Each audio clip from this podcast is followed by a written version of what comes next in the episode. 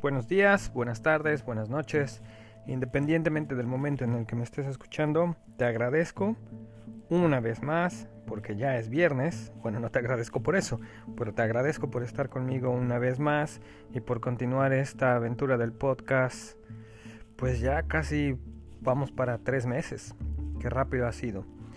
Como te había dicho, el podcast pasado, como habíamos quedado, en esta segunda temporada vamos a hablar un poquito de las personas con las que he tenido contacto fuera de México y te voy a contar cuáles han sido sus historias para que tú tengas como una noción un poquito más real de lo que está pasando, de lo que pasa cuando sales o cuando salimos del país. En esta ocasión y para empezar, para iniciar con broche de oro en este segmento, Hoy les voy a platicar de mi amiga Carolina.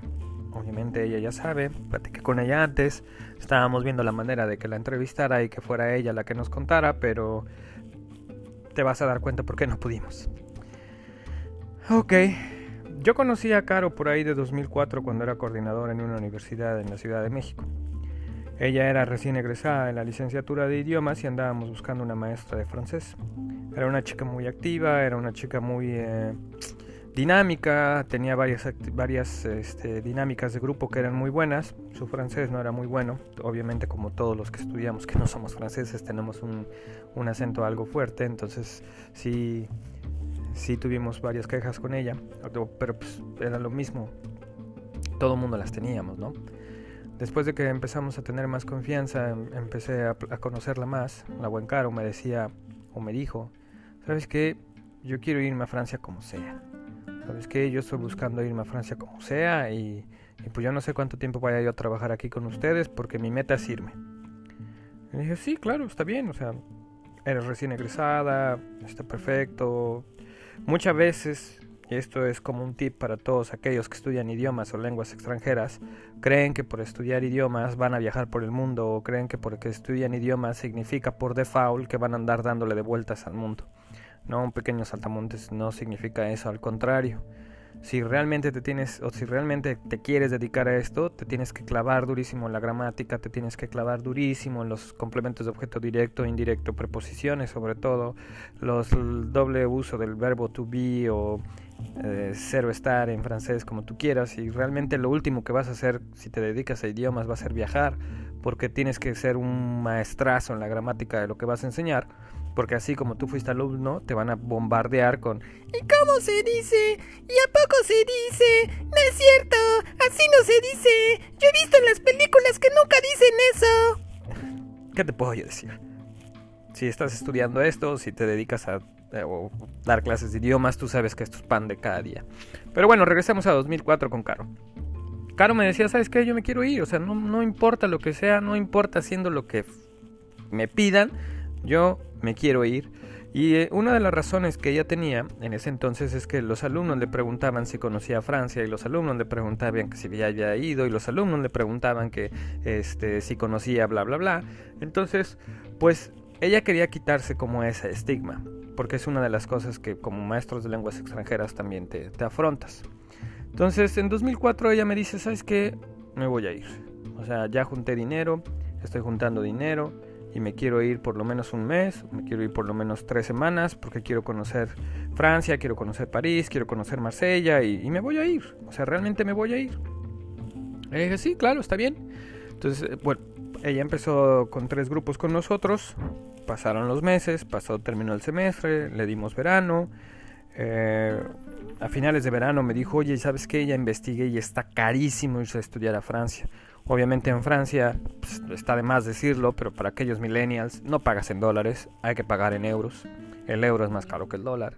Me dijo, está carísimo irme a estudiar, no me puedo pagar un, un semestre, me va a salir un ojo de la cara. Mis padres ya me pagaron la licenciatura como para que todavía les pida yo más. Y aparte mi mamá me empezó a regañar porque me dijo que para eso me habían pagado la escuela y que ahora resulta que tengo que ir a estudiar más. Y bueno, pues la pusieron como, como lazo de cochino y no, le dijeron que no yo andaba yo metido en eso de, la, de las certificaciones y yo andaba yo metido en esas cuestiones de horarios, estaba viendo los, los uh, promedios de asistencias y entonces no le podía yo prestar mucha atención. Pero después de ese semestre y el verano que trabajó con nosotros me dice, ¿sabes qué? Fui a una agencia y me voy de niñera. Y yo le dije, ¿cómo? ¿Ya? Me dijo, no, no, no, no, no, no, o sea, voy a terminar, necesito más dinero. Y aparte ella estaba muy molesta porque sus padres no la apoyaban. O sea, su mamá estaba muy enojada, su papá también, o sea, casi casi era así como este quedarse embarazada sin que nadie supiera y sin saber de quién era el niño, ¿no? Entonces en ese entonces, 2004, pues era algo fuerte. Ya ahorita ya no, 2004. Entonces yo le dije, ¿de veras, Caro? O sea, si a ti ni te gustan los niños. No, no, no, no, pero es que hay un programa, ya sabes, me voy de au y pues no me importa. Amigo, pero vas a estar cambiando pañales. O sea, ¿estudiaste para eso? Si no lo soportas, ¿cómo vas a trabajar con ellos? No, pero al menos con los chamaquitos voy a practicar mi francés y al menos con los chamaquitos pues me van a dar algo de dinero. Y me empezó a decir su lógica, me empezó a decir sus, su interés y me empezó a decir sus objetivos y dije, bueno, su realidad como recién egresada, sin familia a cuestas, sin pagar una renta porque pues vivía con sus papás, pues tenía otros intereses. Y yo dije, bueno, pues si sus papás no las si su papá no las sus papás no la pudieron convencer, pues está bien, aparte está joven, todavía tiene mucho tiempo por delante. Entonces yo siempre le dije, "¿Entonces qué? ¿De nana? ¿Te vas de nana?" No era por picarle el orgullo, pero siempre le, le, decía, fíjate, tienes un trabajo de maestra en una universidad, o sea, no estás ganando mucho, pero pues es que también apenas acabas de salir, eres recién egresada, ¿por qué no mejor buscas una maestría? ¿Por qué no buscas seguirte preparando en esto? ¿Por qué no vas a la alianza? Puedes ir a la embajada, ver la forma de tener este cursos y irte haciendo de tus cosas, o sea, no a fuerza tienes que irte. No, no, ya lo decidí y es que si lo pienso me voy a tardar más, que no sé qué. Y ese, ese último día, cuando me entregó las actas de calificaciones con los promedios de los alumnos y las asistencias, le dije, bueno, ¿para eso estudiaste? ¿Para que terminaras de niñera? Ya me dijo, no, no empieces, por favor, tú no te pongas así, ya esta, esta pelea la tengo diario en la casa, esta pelea la tengo diario con mis papás, me están echando en cara la colegiatura, yo ya me enojé, yo ya les dije que les voy a regresar lo de la colegiatura y que les voy a regresar todo lo que gastaron en mí, que, este, que no se preocupen, que les voy a dar el dinero, que aparte pues voy a ganar en euros y les puedo regresar, y me empezó a contar la bronca que ella, tenía con sus padres. dije, bueno, pues, pues sí, está bien, ¿no? Es tu vida. Y si tú quieres irte y pues obviamente no te van a preguntar ni, ni, la historia, ni te van a preguntar si sabes manejar una computadora, ni te van a preguntar si sabes manejar Excel para sacar los procesos. No, pues te vas de niñera, ¿no? El enfoque es diferente. Me dijo, ¿sabes qué? Ya no quiero hablar más de esto, ya no quiero que estemos platicando de esto, ya no, es más, ni siquiera voy a venir acá porque ya estoy segura de esto y no quiero como que se me caiga el sueño y no quiero que como que se me caiga mi, mi plan, porque mi objetivo ya no es quedarme. Yo lo que quiero es irme y quedarme allá como sea, haciendo lo que sea. bueno, está bien. Y entonces la buen caro se fue. Se fue en 2005. Este, estaba muy emocionada. Estaba muy contenta. Todavía pasamos un día antes de que ella se fuera. Todo bien. Regresó a los seis meses. Ya sabes todo fantástico, emocionada porque había ido, emocionada porque había vivido, emocionada porque había visitado, emocionada porque le habían llevado a conocer y todo eso, ¿no? Y también porque tenía dinero. Después regresó, me dijo que si podía entrar, que si podía recuperar su grupo, que si podía recuperar este, sus clases. Obviamente le dije que no, obviamente le dije que ya habíamos contratado a alguien y que pues que no, que ya no había trabajo. No pudo encontrar trabajo, se pasó seis meses sin trabajar en, México y después me dijo, ¿sabes qué? Me voy a ir. Antes de gastarme el dinero que me traje, yo creo que mejor me voy a volver a ir porque pues, no quiero estar acá, la ciudad no me gusta, estaba en Marsella, mejor me voy a regresar, allá en Marsella puedo hacer esto, allá en Marsella puedo trabajar de esto, allá en Marsella conozco bla bla bla. Y entonces ella se fue por su parte y ya no se fue como niñera. Regresa a los tres meses, quebrada, regresa a los tres meses molesta, porque, está, porque no, encontró trabajo, porque la ponían a hacer las peores cosas. Y las peores cosas, de eso voy a hablar después, pero las peores cosas son esas cosas que para ti en tu casa ahorita sentado donde tú estás no quieres hacer. Y te pones y gritas y te, te jalas los pelos porque no la quieres hacer. Pero cuando sales de México, porque sabes bien que soy mexicano y voy a hablar de, de los mexicanos. Cuando sales de México las haces y no te importa. Y entonces cuando sales de México te pones a hacer lo que nunca en México hacías. Y es ahí donde yo encuentro la origen de los White White Whitexicans.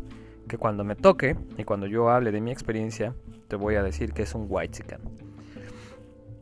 Entonces, este, ella se regresa, está molesta, me dice que no, que cómo es posible, que ella había estudiado, pero que no le hicieron válidos los bla bla bla, bla, bla, que no tenía experiencia de nada y que aparte le tenían que mandar dinero, que el, el trabajo que tenía de mesera ahí este, pues no, no, pagaba suficiente, nunca pudo rentarse más de un cuarto, tenía que estar viviendo con otras personas, le robaron su ropa, después sus padres le tuvieron que mandar dinero porque ya no tenía nada, o sea, fue irse a quebrar este el dinero que no tenía, se gastó lo que había ahorrado y al final pues estaba obviamente molesta.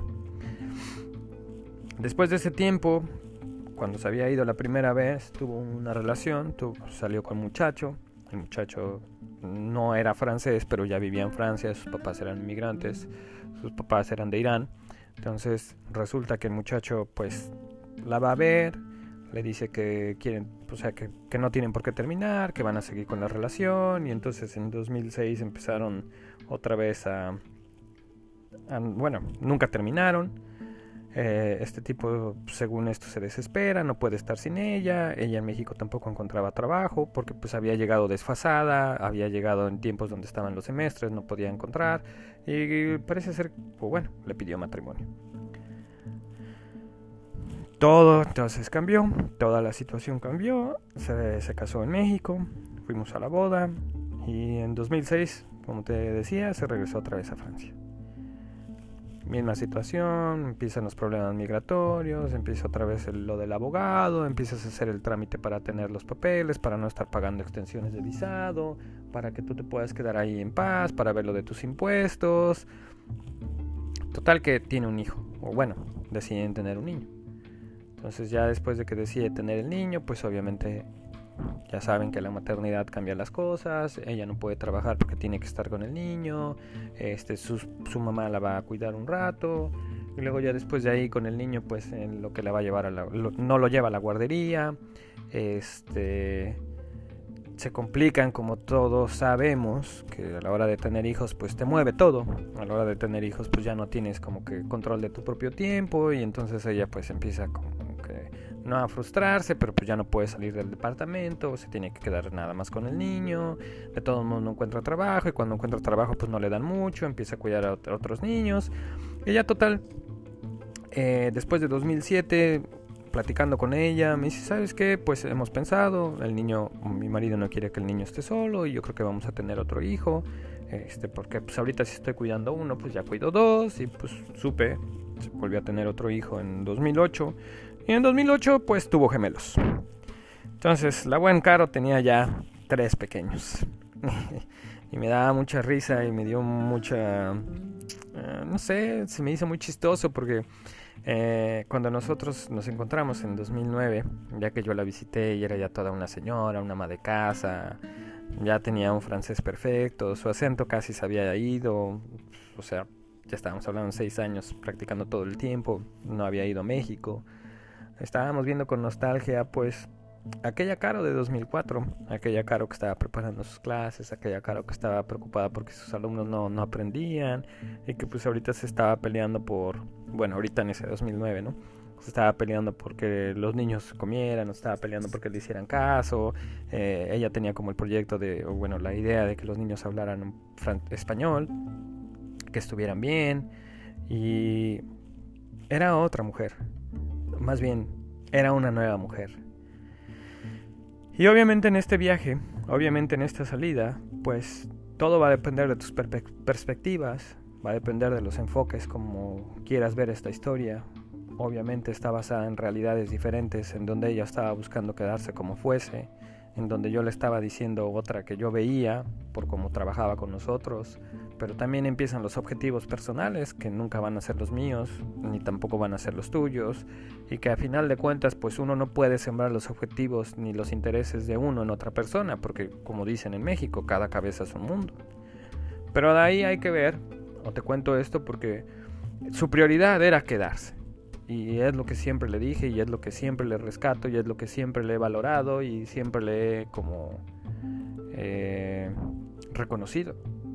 Y no digo que se haya sacrificado por tener hijos, porque pues tenía una buena, tiene una buena relación, se llevaba muy bien con él, entonces no fue así como, ah, pues me, me embarazo, este, y no, no lo tenían pensado así. Yo sé que no era así, pero realmente yo nunca la escuché decir, este, quiero llegar y poner un negocio, o quiero llegar y voy a abrir esto, o voy a llegar a trabajar a este lugar, o sea, no tenía un plan perfecto de qué era lo que quería hacer ni cómo quería hacerlo, o sea, simplemente quería vivir en Francia y no quería vivir en México y pues, digamos que desde que ella empezó a estudiar la universidad en 2000, su sueño era vivir en Francia. Entonces, pues aquella maestra de universidad y aquella maestra que estaba como creciendo y aquella maestra que estaba haciendo sus pininos para poder tener mejores mejor carga académica y poder tener un poquito más de dinero pues se nos fue.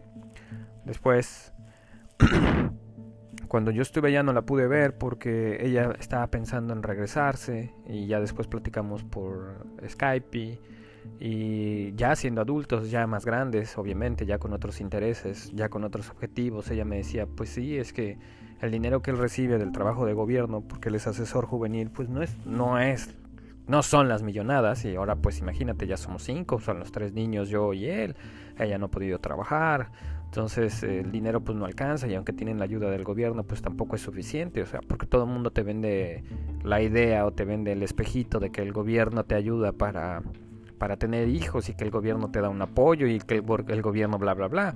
Y realmente yo te lo digo también por experiencia, o sea, la ayuda que te da el gobierno no es nada, no, te sirve para nada, en una semana te lo puedes gastar. Entonces, eh, en una de esas ideas, ella me estaba contando que estaba viendo en regresarse a México, que estaba viendo que en México tenía su título universitario y que estaba viendo la oportunidad de estudiar online para regresarse a México y continuar con las clases. Y pues le dije que sí, que estaba bien, o sea, me daba gusto que estuviera moviéndose, que, que, continuara, que no se estancara, que siguiera y que, viera la forma de estar estudiando y que viera la forma de que se lo hicieran válido en México. Y vuelvo a lo mismo, o sea, estoy hablando de México porque el estudiar en un país en extranjero y el, el estudiar en un país que no es el tuyo tiene una complicación más allá de la que tú te puedas estar imaginando ahorita o de la que tú contemples y la de que más adelante, cuando sea mi turno, te platicaré.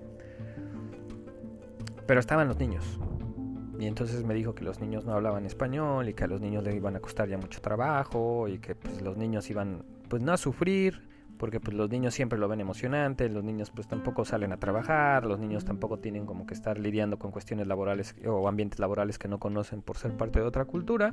Entonces pues los niños no iban a sufrir tanto, pero el problema era el marido también. O bueno, no el problema, pero una de las cosas que, que lo dificultaban era el marido porque él no hablaba español y porque el marido iba a tener el mismo problema que ella tenía en Francia, que no iba a tener papeles, que iba a ser eh, inmigrante, que iban a tener que hacerle los estudios de equivalencia, que el trabajo social no es el mismo, porque los, los factores culturales que él atiende y el tipo de público que él tiene, turcos, eh, afganos, eh, somalíes, no son los mismos emigrantes que van a México, no son los mismos problemas de eh, jóvenes inmigrantes en México, o sea, son diferentes. Entonces, obviamente, lo que él había estudiado no le iba a servir en México.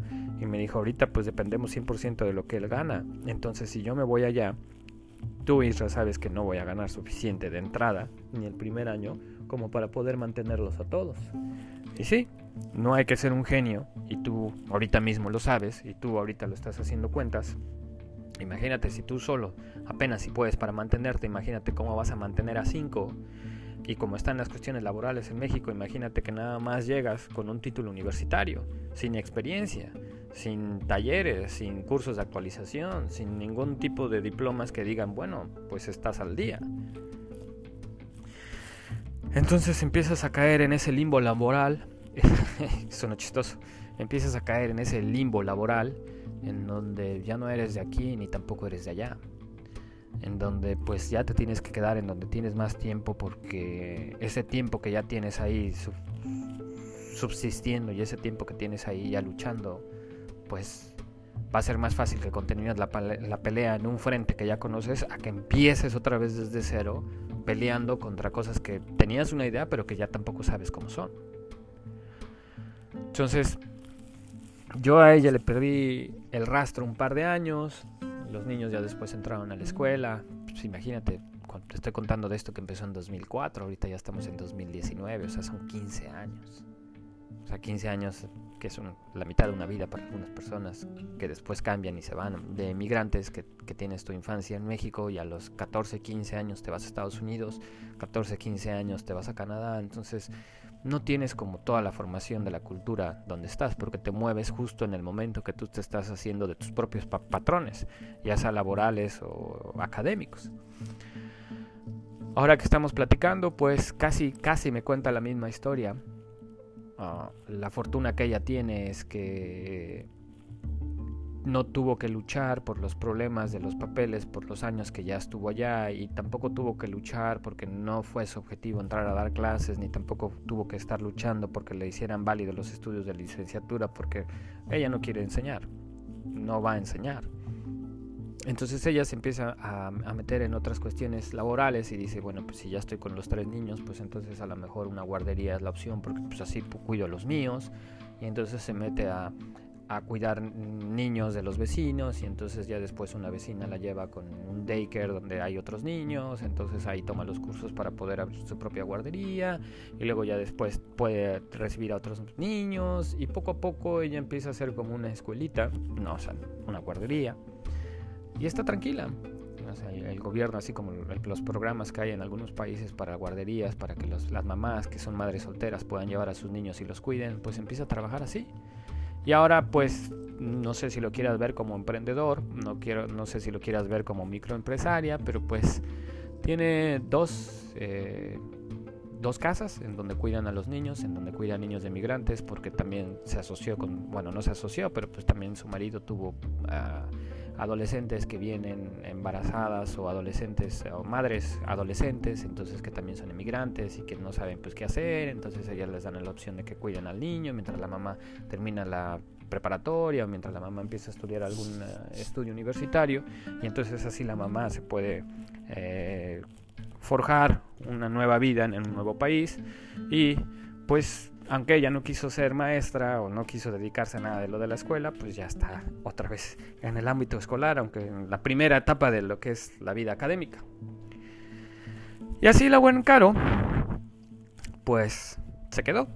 Así la buen Caro se ha quedado y ella sigue moviéndose, ella sigue luchando, ella sigue, pues como yo le digo, por lo menos cumplió su sueño. Por lo menos no es como esas personas que están soñando que si un día se arma de valor, que si un día se, se, junta todas sus cosas, que si un día manda a todos a freír espárragos y se va, y que si un día bla bla bla. Y sobre todo, las cosas, por lo que hemos platicado, que aguantó.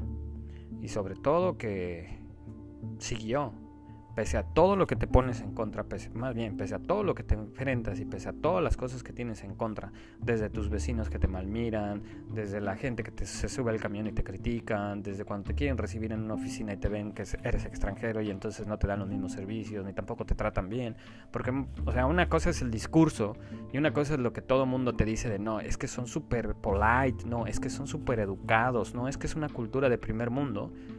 Una cosa es el discurso pero una cosa ya es estar ahí 24 horas y es una cosa ya estar ahí tres meses y una cosa es estar ahí sin poder tener que regresar o sin poder regresarte. Como yo les decía al principio y como yo les decía en la introducción. O sea, una cosa es irte bien campante con tus papis que te paguen un departamento y tus papis que te paguen la escuela y tus papis que te paguen los camiones. A otra que tú llegues sin nada que no sepas ni dónde vas a dormir, ni que tampoco sepas de dónde vas a sacar dinero, ni tampoco sepas qué vas a hacer y aún así quieras quedarte. Y aún así digas, pues hoy no como, me aguanto, ya veo mañana qué hago. O hoy me tocó dormir en la calle y pues mañana a ver, a ver qué pasa y a ver mañana dónde duermo. ¿Recuerdan cuando yo les decía en el primer capítulo en el que es como la introducción? Bueno, hay que hablar de las cosas como son y hay que hablar de esas personas que se van con la idea de que saben que no pueden regresar. Y como en una, una, parte de la plática ella me dice, bueno, yo en México no tengo casa, o sea, sí están mis papás, pero pues mis papás tienen una casa, teníamos dos cuartos, el, de ellos y el mío, y ya mi cuarto ya no existe, y yo voy a llegar con mi marido y voy a llegar con los tres niños a vivir con mis papás, no, y voy a llegar con mi familia a vivir a un cuarto, no. yo ya no puedo regresar, Isra. Yo ya no tengo espacio allá. Y si me voy, me voy a tener que ir yo primero y ¿sabes cuánto tiempo me va a costar a mí empezar a hacer todo para después traérmelos? No, no me puedo arriesgar a eso. Esas situaciones, ese sentimiento de no hay marcha atrás, ese sentimiento de, cerrar la puerta y saber que nunca más vas a volver a entrar, o al menos no vas a volver a entrar para quedarte, ese es el sentimiento que te digo que se necesita para quedarte afuera. Es el sentimiento que no tienes cuando estás haciendo tus maletas pensando que un mes regresas.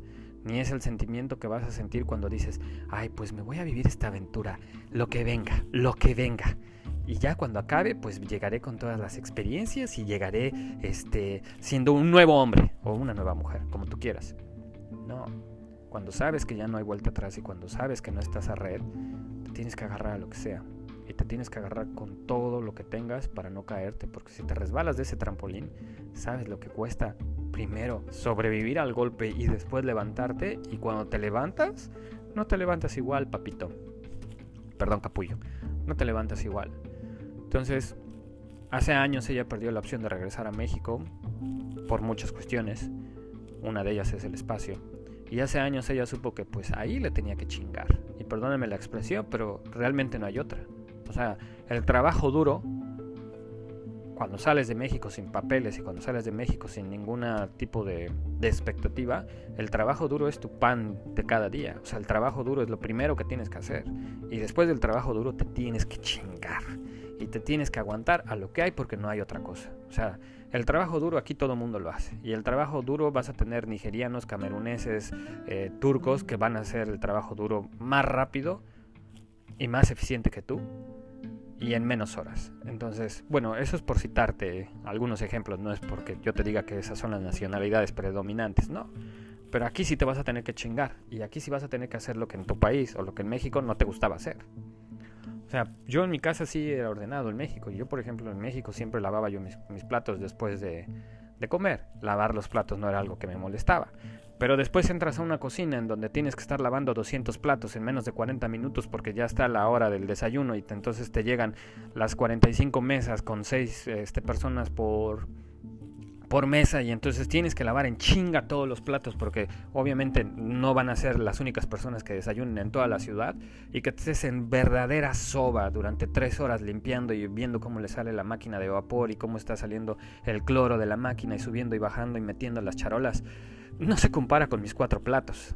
No se compara con mis dos cazuelas, cuando tienes que estar lavando 200, 300 platos, estarte picando las manos con los cubiertos, estarte eh, cortando con las esponjas de acero y estarte irritando cada vez que te cortas con eso y después metiendo las manos al cloro por meter y sacar los trastes, no se compara a lavar cuatro platos. Pero no hay opción. No tienes otra opción. Ella lo vivió, no, no en esta como modalidad, pero ella también tuvo que pasar por ciertas cosas. Al día de hoy no se arrepiente. Como dice, pues tiene su familia, tiene sus niños y ahora lo tiene que hacer por ellos. Ahora ya no es para ella. Ahí es donde entra como el conflicto que yo siempre he tenido con ella, porque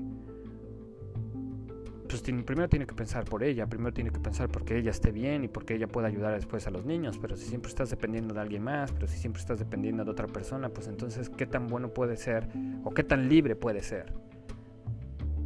Pero bueno, esa es mi, parte de mi historia y esa es parte de mis razones y esas son partes de mis, de mis lógicas que ahorita no vienen al caso. Así es como termina la historia de alguien que se fue en 2004, así es como termina la historia de Caro, la maestra que solía dar clases de francés en la universidad donde yo trabajaba y que ahora, pues como todo en la vida, se casó, tiene sus hijos y sí, cumplió su objetivo, no volvió más y se quedó como sea en Francia. Bueno, aunque no lo creas, ya pasó media hora. Muchísimas gracias. Espero que puedas rescatar en algo este capítulo. Espero que este capítulo pues no te haya aburrido, que hayas aprendido algo, que te despierte un poquito de autocrítica, un poquito como de perspectiva quizás, y que este tipo de historias te sirvan para algo, o si conoces a alguien que le pueda servir esta historia, pues se lo des a conocer o se la pases. Ya sabes que este podcast es para todos los que quieren decir algo pero no se atreven, o para todos los que piensan algo y no saben cómo decirlo, y entonces no se quieren meter en camisa de once varas y me pueden utilizar.